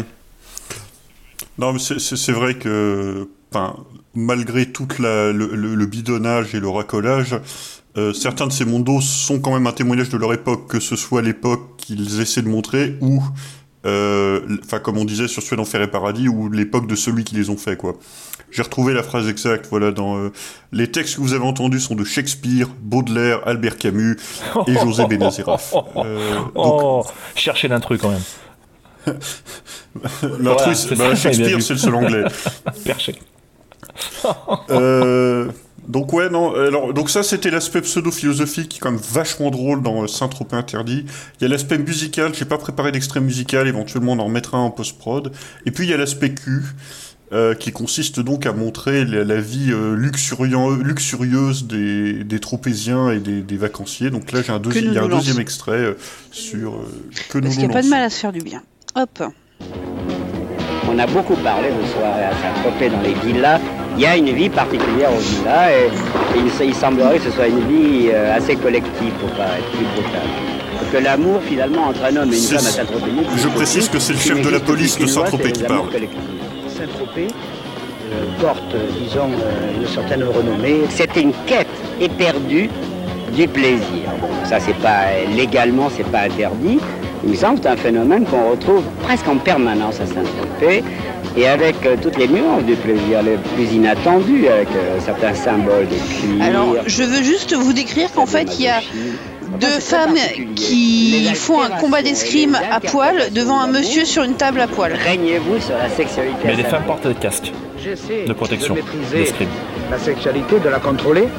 Quoi qu'on en pense, c'est assez facile. Il, y- il existe une certaine tolérance ici. Ne me dites pas qu'il n'y a pas à Saint-Tropez un certain laxisme des mœurs. C'est vraiment Sodome et Gomorre, quoi. Bon, c'est vraiment la ville du péché. En tout cas, c'est là-dessus que Saint-Tropez a bâti sa fortune. Certains des gens que vous voyez sont des gens que l'argent place au-dessus des lois, avec des passeports euh, souvent diplomatiques, ayant des sièges à Conakry, à Bamako, dans les îles anglo-normandes, qui font que déjà, euh, fiscalement, ils sont inattaquables, font qu'ils se sentent, eux, à l'abri des lois. Il semble qu'on ait, qu'on été extrêmement tolérant. Il y a beaucoup de gens euh, très connus dans le monde entier pour leur euh, malversation. hein, des gens célèbres arrivent à Saint-Tropez, se mettent au vert. À partir de là, leur comportement est tout à fait normal. Des, des gens très connus alors euh, au point de vue judiciaire, on n'en entend jamais parler. Au contraire, euh, ce sont les gens les plus calmes, les plus tranquilles. Il leur est interdit de se montrer, de se signaler Des femmes à l'écran sentent du raisin. Ça, c'est- Ouais, en masque, en masque d'escrime, d'escrime et après avoir fait des mamours euh, à un monsieur à quatre, ce qui fait qu'il y en a une qui techniquement avait ses pieds et l'autre qui avait Euh, rien du tout, puisqu'elle était trop décalée par rapport à ses pieds, je pense. Enfin, voilà, ça permet d'avoir en fait quatre figurantes et un mec au bord d'une piscine. Vous mettez des contre-champs d'une fête chez Barclay et Et ça alors, dans le commentaire, il y a plusieurs voix. Il y en a une qui a un accent euh, du, du sud. Celui-là, dans la mise en scène, c'est censé être le chef de la police de Saint-Tropez. Qui nous explique donc que voilà, il y a la sexualité, il y a, il y a- il y a des délires, des trucs dans les villas, mais bon, tant que ça reste dans. Ce qui se- se passe dans les villas reste dans les villas. Ouais. Ça, ça revient souvent aussi, hein, le, le principe, euh, du moins la, la thématique de la richesse décadente. Euh, dans certains mondos, des- un peu les sociétés secrètes, euh, un peu le Eyes Wide Shut, tu vois, et ça baisse dans tous les Bah, coins, c'est- le- au-dessus des lois, et c'est... Ouais, c'est le côté remise en cause de la bourgeoisie des années C'est ça. 70, 80, euh, parce que c'est voilà, c'est- c'est- ça marche Le toujours. côté Quand secret. on parlait d'exotisme, il- ouais, quand on parlait d'exotisme, il y a ce côté aussi exotisme social, c'est-à-dire que Ce qu'on on, ne on voit va pas. voir les riches, euh, voilà, ce qu'on ne voit pas habituellement. Et inversement, euh, d'ailleurs, je pense qu'il y avait des trucs genre qu'est-ce qui se passe dans les bas-fonds de la rue pour tous les bourgeois, justement, qui essaient de se rincer l'œil, genre qu'est-ce qui se passe dans les ruelles sombres le soir, là où vous osez jamais, où vous osez jamais aller, vous les riches et les bourgeois, tu vois. Ça marche aussi dans les deux sens. On le voit dans Suède, Enfer et Paradis, il y a une espèce d'expédition euh, dans un squat occupé par des SDF, qui est, enfin, qui est d'ailleurs assez particulièrement glauque, euh, qui mange du cirage, Qui mange euh, du cirage. pour, essayer de se saouler avec l'alcool qui, qui- que ça contient. Bon, c'est effectivement le genre de choses assez typiques euh, du genre Mondo. Il y a un truc aussi dans la, hum, l'Amérique interdite où ils vont dans les sous-sols du métro qui servent de squat. euh, Ouais, dans une des rares séquences où on se dit tiens celle-là est vraisemblable. Euh, voilà. alors, elle, perd très vite beaucoup de vraisemblance, mais euh, enfin, mais en tout cas dans la station de métro désaffectée, euh, voilà, voir les, marginaux, etc. Euh, donc oui, il y a ce côté aussi, les, les bas-fonds, enfin. L'une des forces, là tu, le précises Mastine, mais l'une des forces aussi de ces, des, bons, des bons mondos, c'est qu'on ne sait jamais ce qui est vrai, ce qui est bidonné, et, et, et, et les bons mondos, en fait, c'est un subtil mélange des deux, en fait. Il y a, il y a parfois de vraies, de, de vraies scènes de, euh, réalistes, de reportages, ou de, de choses qui sont vraies, parfois piquées à des documentaires euh, à côté, hein, parce que ça se repompe des images d'un mondo à l'autre euh, joyeusement, et puis d'autres trucs qui sont reconstitués. Mais là, euh, quand un mondo est bien fait, on se pose toujours la question, mais c'est vrai ou c'est pas vrai ce truc C'est surtout pour le cas quand il ça, parle quelque de, chose, de- violence et ce genre de choses, les, les fameux face à la mort. Euh, la, Mm. la- les- donc les- la, la fameuse série de Mondo euh, qui était censée représenter un petit peu tout ce que la société a de plus vil et a de plus bas, donc on- notamment euh, par l'intermédiaire de petites scénettes dégueulasses, euh, qui étaient bien souvent des, des images soit d'archives euh, de- d'exécutions publiques euh, sur certains pays euh, sud-américains ou des, euh, des récupérations de, de films de la Deuxième Guerre mondiale sur les camps de concentration, ce genre de choses. Tout ça mélangé avec des scènes de fiction qui faisaient passer pour des scènes réalistes. Quoi. Je crois que c'est dans le premier où il, il bouffe de la cervelle de singe. Euh, un peu à la, à la Indiana Jones quoi à un moment et en disant voilà bon regardez ces gens de de d'Inde ou d'Asie du Sud-Est euh, qui, euh, qui font ce genre de choses. Quand tu regardes ça tu te rends pas compte que c'est faux et après on, tu sais que finalement c'était bidonné quoi. Il y a, il y a un truc aussi, c'est le côté peut-être pas faux, mais en tout cas exagéré. C'est-à-dire qu'on te vend comme un, un phénomène de société, un truc. Peut-être que le bordel pour chiens aux États-Unis, il existe. Hein. Euh, peut, et en tout cas, je suis à peu près sûr que euh, la, la villa de passe où se passent des trucs à Saint-Tropez, euh, elle existe. Mais c'est peut-être le, le film te vend ça comme vraiment euh, tout le monde et son chat, sa grand-mère, euh, le petit, etc. aux États-Unis euh, fait un striptease à 8h du matin, un à 10h et un à 13h30 après le, après le repas. Euh, c'est vraiment prendre le y a ce détail pour côté une réalité que, euh, générale voilà, il y a ce côté. Peut-être qu'il y a un car wash euh, où euh, c'est quelle fille à poil qui, euh, pour un, un prix démentiel, lave ta voiture. Tous les car wash des États-Unis Oui, sont on pas prend des comme ça. hein. phénomènes euh, forcément euh, marginaux pour en faire des généralités, et même parfois des, des choses qui sont pensées comme de la parodie ou comme de l'humour. Enfin, on parle du car wash avec, euh, avec des filles euh, dénudées. Bon, dès le début, personne prend ça au sérieux, mais là, on nous présente ça comme étant euh, euh, le truc que tous les Américains recherchent. euh, désormais, euh, Oh, t'es- out si tu vas pas dans ton car wash avec, euh, avec des femmes seins nus, quoi. Et alors ça me rappelle qu'il y a une toute petite partie de qui peut être assez fun. Toute petite partie qui est euh, les trucs sociaux que eux font et pas sans mais juste les trucs choquants euh, dans les mœurs par exemple. Toujours dans l'Amérique interdite, euh, il y a ce côté des funérailles drive-in et du, euh, du de la messe drive-in, etc., etc., qui sont euh, montrés comme étant. euh, Enfin, et ça prend un côté charmant en fait, euh, vu de la France qui découvre ça, Ben, la, la culture du drive-in et, et aux États-Unis l'explosion aussi de cette culture qui fait que c'était l'é- l'époque où ça. Mais je pense aussi que dans tous les mondos, surtout quand, quand le sujet est un peu lourd, ils s'autorisent des petites respirations un peu, pas comiques, mais un peu décalées pour un petit peu alléger aussi euh, l'ensemble. Parce que sinon, vrai que ça fait un petit peu trop lourdingue, mais euh, là, dans le film de, de, de Lelouch, euh, il y a un ou deux passages qui sont un petit peu drôles parce que un petit peu décalés et où tu peux regarder ça en souriant et il y a un côté positif. Et je pense qu'il devait s'autoriser aussi, histoire de ne pas rendre malade non plus le, le spectateur, euh, des trucs un peu rigolos, un petit peu plus innocents, on va dire, euh, qui, qui je pense euh, étaient prévus pour ça. Moi, j'ai- toujours eu l'impression que, en termes d'arnaque cinématographique, le Mondo, ça se pose quand même là, quoi. Au niveau du spectateur qui payait sa Bah, place. quand on parle de film d'exploitation, je pense que le Mondo est vraiment le- la quintessence de- du film voilà. d'exploitation. Il y a le Mondo et la quasi-intégralité de la filmo de Bruno Mattei, je pense, en termes d'arnaque euh, totale. Donc quand euh, les mondes de Bruno Mattei, plus, je voilà, t'écoute. il y a une double saveur. Non, mais clairement, Rico, Alors- il le C'est disait bien, peine. c'est un truc de foire. Hein. Tu avais une tente où on te présentait des animaux incroyables, tu ouvrais la tente, tu voyais limite que c'était de l'arnaque, mais trop tard, tu avais payé ta place, quoi. Ah Et, et c'est pas neuf, hein, parce Ah bah que c'est un truc qui date du début du cinéma. hein. Euh, des, des- des reportages bidonnés, il y a Edison qui en faisait. hein, euh, donc euh, c'était vraiment quelque chose de. bah, qui- D'ailleurs, Richard très me disait ouais. euh, hors antenne que t'avais vu, Ouais. t'avais regardé toi un Mondo de, de 1932 ou 31 30. Euh, 1930, euh, j'ai revérifié 1930 euh, et qui est alors le, le film vous pouvez le voir sur archive.org euh, parce que je vais expliquer rapidement son histoire je ne vais pas faire une, une- une vraie chronique mais je vais un peu présenter donc euh, ce film qui s'appelle Ingagi euh, ce qui veut dire gorille en langage euh, Kinyarwanda qui est une, un, un dialecte congolais Peux-tu éventuellement les plaies pour ceux qui voudraient. euh, oui, alors, I-N-G-A-G-I. C'est assez simple à, à- à trouver. Euh, alors, Est-ce que tu le peux film congolais maintenant c'est possible. Congolais, tout à fait. Et, film. Tout à fait, donc B-A-M-B-O-U-L-A. Et. euh, Désolé. Euh, alors, donc, ce film, euh, Ingagi, euh, c'est un film donc, de, de 1930 euh, d'un certain William Campbell. Et alors, ce truc. C'est véritablement le Mondo avant l'heure. En fait, ça se présente comme euh, les, euh, on va dire les- un, un voyage ethnologique d'un certain Sir Hubert Winstead de Londres au Congo, qui va Belge. explorer l'Afrique.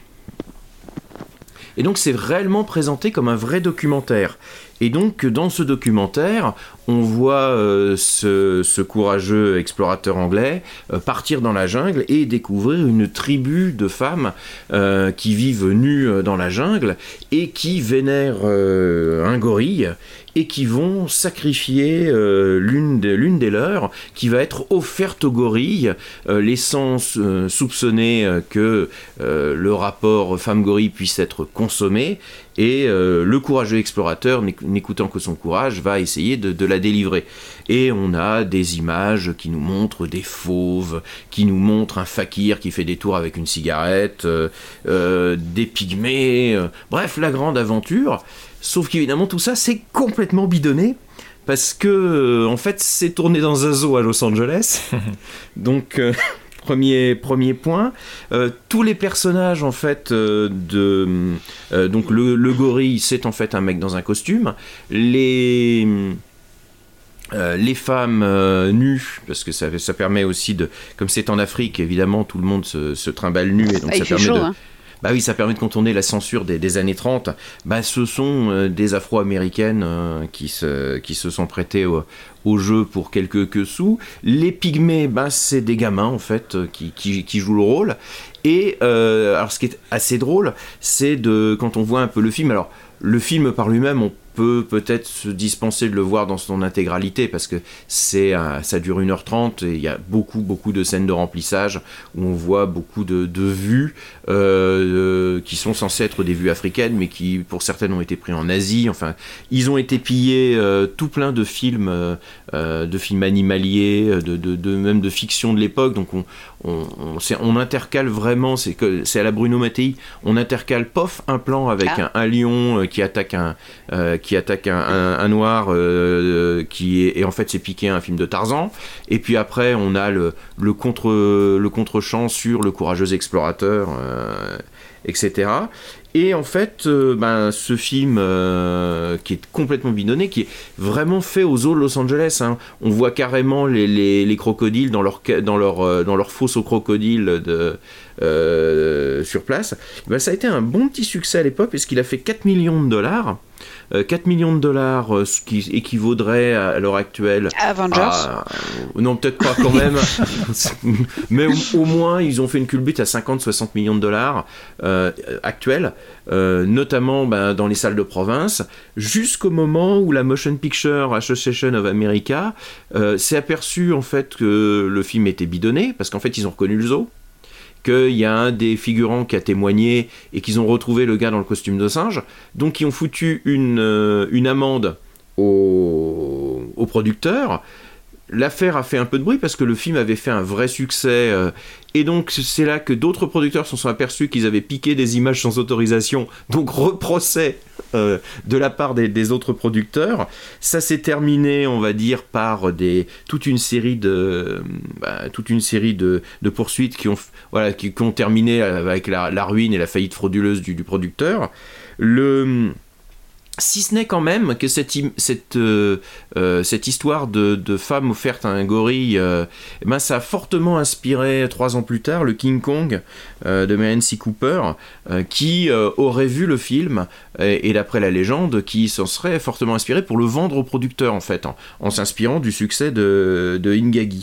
Dernière petite chose, le, film a été perdu pendant, en tout cas on a cru qu'il était perdu pendant, pendant des années, et il a été retrouvé, il est à la, la bibliothèque du, Congrès, il a été euh, remasterisé euh, dernièrement, en tout cas restauré dernièrement, et donc vous pouvez le voir euh, donc sur archive.org. Alors le film par lui-même est pas extraordinaire, mais c'est juste l'histoire du film qui est, qui est, vraiment très drôle parce que c'est vraiment l'ancêtre du Mondo à l'époque où on, on, on, ça n'existait pas, en, mais c'était vraiment, on a essayé d'escroquer le, le, public par tous les moyens en lui faisant croire qu'on était en Afrique alors que c'était vraiment du, des, des, scènes reconstituées ou des, des images volées ailleurs. Pardon, en, en t'écoutant, je me rends compte qu'en fait, on n'a même pas évoqué le, le, film fondateur du Mondo qui a donné son nom au genre. Ah oui. Voilà, j'allais vous dire, pourquoi appelle-t-on ça euh, un Mondo C'est un film de, alors que je vous dise pas de bêtises, euh, des années 60, euh, pardon.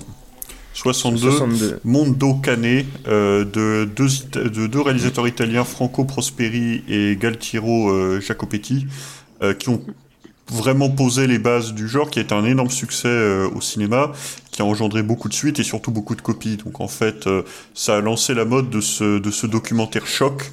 Euh, truqué aussi parce que comme je disais pour moi ça fait partie du genre euh, qui et, et, et, qui dans sa promesse va montrer des espèces de choses exotiques dans des pays lointains ou très proches de nous en fait ça joue un peu sur ce euh, sur ce, enfin, sur ce côté euh, voilà le, ce qui se passe très loin ce qui se passe très près pour faire peur un peu euh, et et, et, exciter un peu le, le bourgeois. Un genre qui va prospérer dans les années 60-70 euh, et qui ensuite va se tourner vers en fait de plus en moins cul et de plus en plus violence euh, parce que le X euh, va arriver dans les salles donc pour se distinguer de, ben, du, de la pornographie à proprement parler le, le, genre va aller de plus en plus vers de, de la violence et du gore avec notamment cette fois-ci l'autre film bien que le plus connu peut-être dans ce genre qui s'appelle Face à la mort Faces of Death en anglais on en a un peu parlé, mais qui est là aussi euh, un, un, faux documentaire complètement truqué, mais qui, qui, qui ne met en scène que de l'ultra-violence. Un autre pays qui était très consommateur de, de Mondo, c'est le Japon. Euh, L'Italie, c'est vraiment le pays qui l'a popularisé, mais euh, le, gros marché, c'était le Japon. Il semble qu'il y ait pas mal de films japonais euh, qui, étaient aussi dans la branche Mondo et que les Japonais aient fait pas mal de films exotiques, notamment en Océanie, Papouasie-Nouvelle-Guinée, euh, ce genre de choses. Ce qui fait par exemple que quand vous prenez un film comme Virus Cannibal, toutes les scènes euh, en Papouasie-Nouvelle-Guinée ou autres sont piquées en grande partie à des, mondos japonais en fait qui, présentent euh, ces cultures très exotiques euh, euh, et qui, qui sont recyclées. Donc, ce qui est amusant, c'est de voir comment d'un pays à l'autre, on se repique les images et on refait des films à partir des images bah, des autres. quoi. Un, des éléments constitutifs essentiels du Mondo, c'est le stock shot, encore plus que dans euh, d'autres genres Mm. de films. Euh, dans le sexe interdit, c'est même, euh, enfin, un des trucs les plus ridicules, c'est qu'on n'arrête pas de changer de format d'image en fait d'une séquence à l'autre. Euh, C'est-à-dire que Mm. c'est pas du tout la même qualité, mais même parfois il y a des bandes noires en haut en bas, des fois il y en a pas. Enfin, c'est tout- complètement n'importe quoi. Bruno Mattei, la légende. C'est- faudra un jour qu'on fasse un spécial. Bruno Mattei, euh, qu'on revienne sur sa, sa carrière. Parce que La c'est date est prise.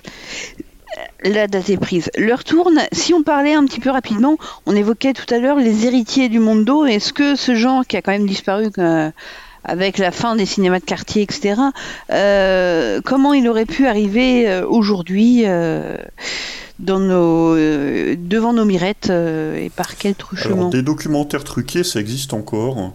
Généralement, c'est plus dans le complotisme qu'on le trouve. Donc, euh, c'est Hold Up récemment. Euh, pour moi, il lui manque un peu le côté, le côté exotique, euh, racoleur. Enfin, raco- si, remarque, il, était, remarque, il est très racoleur. Il manque le côté cross-spec, mais il y a quand même. Enfin, on peut y voir une filiation dans le, dans, dans le mensonge. Il y a une, une branche qu'on n'a pas évoquée qui est le mondo Oui, ésotérique, occultiste, ufologique. Euh, moi, je pense à le- euh, forcément à l'autopsie de Roswell. quoi.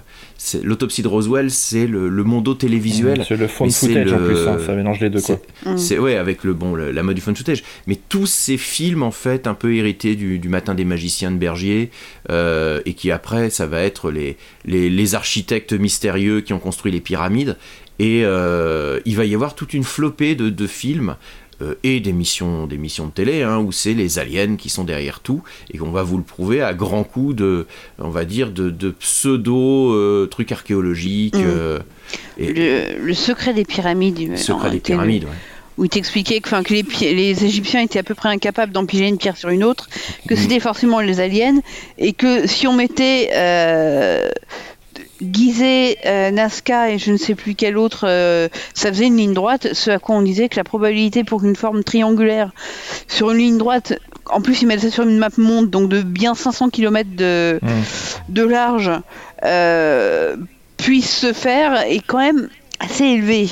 Mm. Euh, et après, ça partait en nombre d'or, etc. Non, on peut parler aussi des, des crop Ah, circles. il est très drôle, le, le- le secret des les pyramides. crop circles, ce genre de choses aussi, euh, tout, Mm. tout ce qui tout ce qui attise. En fait, on revient en fait tout ce qui est du domaine de l'inconnu, que ce soit l'inconnu géographique, social, de classe ou euh, l'inconnu même religieux, ce genre de choses, ça ça attire forcément euh, euh, l'œil et puis ça laisse surtout libre cours à n'importe quel type d'interprétation. Et à partir de là, force, oui, forcément, c'est open bar pour euh, toutes les théories les, plus vaseuses. Pendant, et je repensais à un truc aussi, il y dans certaines émissions télé, il y avait un côté mondo. Moi, je me souvenais toujours à l'époque, c'était au peut-être fin des années 90, ça passait sur TF1.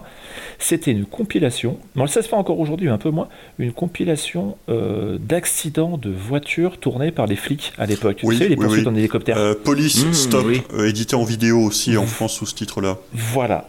Et En vidéo, mon dieu, mais c'est une cassette d'accident de voiture. C'est ça. Si t'es pas fiché par les services secrets en l'achetant, il y a un problème. C'est une compilation d'accidents de voiture filmés par les dashcams de la police américaine. Voilà, et souvent, c'était, alors bien souvent, ils réservaient les, les plus gros accidents, du moins les plus surprenants et les plus incroyables sur la fin.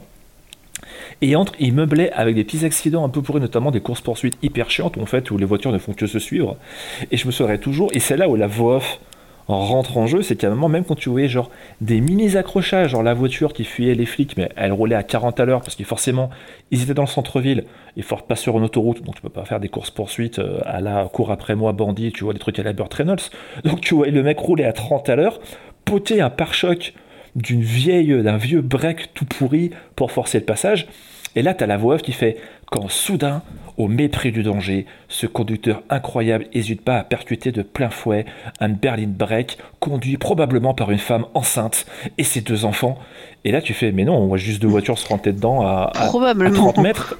mais genre, euh, la femme enceinte, le petit vieux. Et tu vois que c'était obligé de meubler et meubler et meubler et faire du remplissage. Ron. Burgundy 2, quoi. Oui, c'est ça, c'est quoi à la fois c'est la grande casse, mais en fait c'est du remplissage quoi. Parce que ils te mettent une grosse, euh, un gros carambolage au début pour attirer, un gros carambolage à la fin pour dire que t'as pas perdu, et entre les deux, bah, ils sont obligés de remplir avec des images bon gré mal gré qui, qui rentrent dans le cahier des charges mais qui sont un peu chiantes. Quoi. Là, là, c'est du coup, ça va être des vraies prises de vue, a priori qui sont pas elles truquées, mais en Oui, revanche, c'est des vraies prises de un vue, commentaire qui lui va, euh, va détourner Voilà. un peu euh, ce qu'on a là. Euh, parce que moi, je vois bien aussi euh, comme héritier du Mondo. Enfin, alors mon avis personnel, c'est que c'est toutes les émissions de télé, genre euh, enquête d'action, euh, brigade d'action, tous ces trucs qui, en- qui encombrent la TNT en France, où alors, la plupart du temps, c'est de vraies prises de vue, mais c'est des montages qui sont tellement biaisés que pour moi, on est quand même à la limite souvent de la, du, du trucage. Enfin, je sais plus qui expliquait une fois Oui. que on t'as l'impression que c'est des, on te montre des, des on t'a l'impression de voir des affaires en succession rapide euh, au cours d'une journée ou d'une semaine, et en fait, c'est tourné sur six mois parce que bah, il se passe rien, donc euh, faut, faut six mois de boulot pour récupérer assez d'images. Et puis, il y en a certains qui vont carrément dans le bidonnage. Enfin, moi, le- un de mes plus grands moments télévisuels, c'est le enquête exclusive sur le free fight en France avec Morsaille, le parrain des combats clandestins. C'est à pisser de rire parce que c'est enfin, c'est complètement bidonné. hein, je suis désolé, il n'y a pas d'autre mot. T'as un côté exotique, puisque à côté de Mor alors Morsaille, déjà, c'est la banlieue, donc forcément, il y a déjà une forme d'exotisme là. Mais en plus, on va t'emmener en Thaïlande pour te montrer là-bas les enfants qui, euh, dès la maternelle, apprennent euh, les combats, le, le free fight et des combats violents. En fait, c'est juste que la, la boxe thaïlandaise, c'est le sport national là-bas. hein. C'est voilà, c'est ils, Oui. ils apprennent le judo, enfin l'équivalent du judo, du karaté, comme nous on apprend le volet ou le football à l'école. Ouais, et c'est comme si eux faisaient un documentaire en France en disant regardez le hooliganisme euh, incroyable. Genre en France, ils font du foot depuis qu'ils ont 6 ans, donc c'est des futurs hooligans. Exactement. Tu vois, ça fait des méga raccourcis en C'est fait. c'est exactement ça. Et euh, pour moi, les, les- les trois, euh, les trois côtés sont, sont remplis. C'est-à-dire qu'il y a l'exotisme, euh, le bidonnage et le racolage. Donc, euh, moi, c'est ça que je vois comme étant l'héritier euh, moderne du Mondo. Euh, voilà. Bah, c'est c'est la télévision qui a, qui a repris le, Le qui a repris flambeau. le flambeau parce que euh, au cinéma, la, télévision et, et YouTube, c'est-à-dire euh, tous les, toutes les vidéos complotistes euh, euh, ou à, à défaut, enfin, moi j'avais vu, enfin j'avais découvert Ruthless Studio qui est une, une petite compagnie américaine qui a fait un, un film de chiens que j'ai chroniqué l'année dernière qui s'appelle Star Pose euh, avec des chiens dans l'espace et qui dont la spécialité en fait c'est de faire des compiles de euh, des, compiles d'images sur des sujets racoleurs. Donc vous avez les vampires les loups-garous les gaffes de Donald Trump euh, euh, Alexandra Cortez Ocario enfin et vous allez en fait à chaque fois avoir juste une compile d'images libres de droit, des acteurs qui vont recréer une ou deux scènes, généralement en lisant la fiche Wikipédia sur Dracula, et euh, ils vont vous vendre ça comme si c'était un vrai reportage exclusif euh, sur, sur YouTube pour, euh, pour euh, 30 dollars quoi. Et, et c'est un petit business qui, qui fonctionne Steve, bien. Steve Bannon Et- euh, a fait sa fortune en vendant des documentaires de ce genre-là complètement euh, pétés, comploto à donf, euh, et racontant Mm. à peu près n'importe quoi. Et le, le truc aussi de YouTube, etc., c'est que ça aussi enlevé. Bon, il n'y a pas une post-prod terrible, il n'y a pas une technique terrible dans les mondos, c'est des séquences qui sont euh, les unes à la suite des autres, et quand vous êtes vraiment très gentil, Père Noël apporte une transition. Mais euh, le côté musique, le côté euh, commentaire, euh, etc., euh, disparaît complètement sur YouTube. Bon, en fait, c'est vraiment le, contenu des vidéos de 2-3 minutes. Euh, les dashcams, il y, y en a partout. Les, les vidéos chocs, euh, etc. Enfin, il y, a vraiment ce côté euh, de, du petit producteur au consommateur, quoi, de- d'images choc. Malheureusement, on y perd en cinématographie. Ah bah oui, le, le cinéma. euh, En fait, voilà, ce, qui, bah, ce qui manquerait peut-être à YouTube aujourd'hui par rapport au monde de l'époque, c'est euh, l'effet de mise en scène. Euh, Il y a peut-être moins de mise en scène aujourd'hui euh, dans les trucs YouTube qu'il pouvait y en avoir dans, même dans la télévision ou dans les, euh, dans les mondos de l'époque, où on- on- peut-être dans les trucs YouTube, on se contente un peu plus de, entre guillemets, de, de, de faits. Moi, à la télévision, c'est vrai que je me dis qu'effectivement, les, les documentaires un peu racoleurs comme ça, Bah, ça s'appelle. Il y a Paris interdit, la France interdite, zone Oui, interdite. Non, je déconne. Zone Oui, interdite, voilà, c'est ouais. plutôt un peu au-dessus comme, comme émission. Non, c'est un peu au-dessus, mais de toute façon, c'est le principe, même, entre guillemets, que c'est ce que le Mondo aussi euh, essayait de se faire passer, c'est pour du, entre guillemets, journalisme. Mm, tout à fait. Et, euh, et c'est ça, en fait, c'est euh, du journalisme, mais le journalisme peut, peut très bien, euh, très putassier aussi. Hein. Tu parlais de pas- sensationnalisme, oui, ça existe C'est ça. dans la presse comme. C'est exactement ça. Et, et moi, j'avais une émission dans les années 80, dans le genre aussi un peu bidonné. Fin 80, donc peut-être même début 90, mais 90, on pouvait parler de Mystère, l'émission Ah oui, non, euh, du paranormal, euh, présentée par Alexandre Balou à l'époque. Euh, là, c'était vraiment. On était même à deux doigts euh, du, du procès parce que il faisait venir des gens euh, qui étaient supposés avoir des pouvoirs de, des ésotériques et euh, je pense que c'était ni plus ni moins des arnaqueurs. Euh, T'avais aussi se- se- t'avais une espèce de caution religieuse, on présentait l'archevêque de machin, et en fait, en cherchant, tu te, tu rendais compte que c'était pas du tout un archevêque catholique, Oui. en fait, c'était un archevêque d'une espèce de secte euh, totalement Voilà. inconnue au bataillon, mais qui, qui, qui, qui, qui- enfin, qui, se- qui se disait archevêque. Et là, il y a la reconstitution, il y a, il y a des faits euh, qui sont un petit peu euh, récupérés, mais euh, voilà, on ne sait pas trop parti. Tout ça pour donner un truc un petit peu sensationnel euh, qui faisait bien flipper pour tous ceux qui ont été plus Bah, ou moins traumatisés, jeunes adolescents. confirme. Voilà, dans les années 90, il y a des trucs qui étaient quand même assez, assez percutants. Quand tu les vois maintenant, tu te rends compte que c'était indigent au niveau des effets spéciaux, mais c'était suffisant pour installer une ambiance et, et faire peur à- à- avec Ah, peu de et puis ce qui marchait, c'était le côté, c'est la vérité.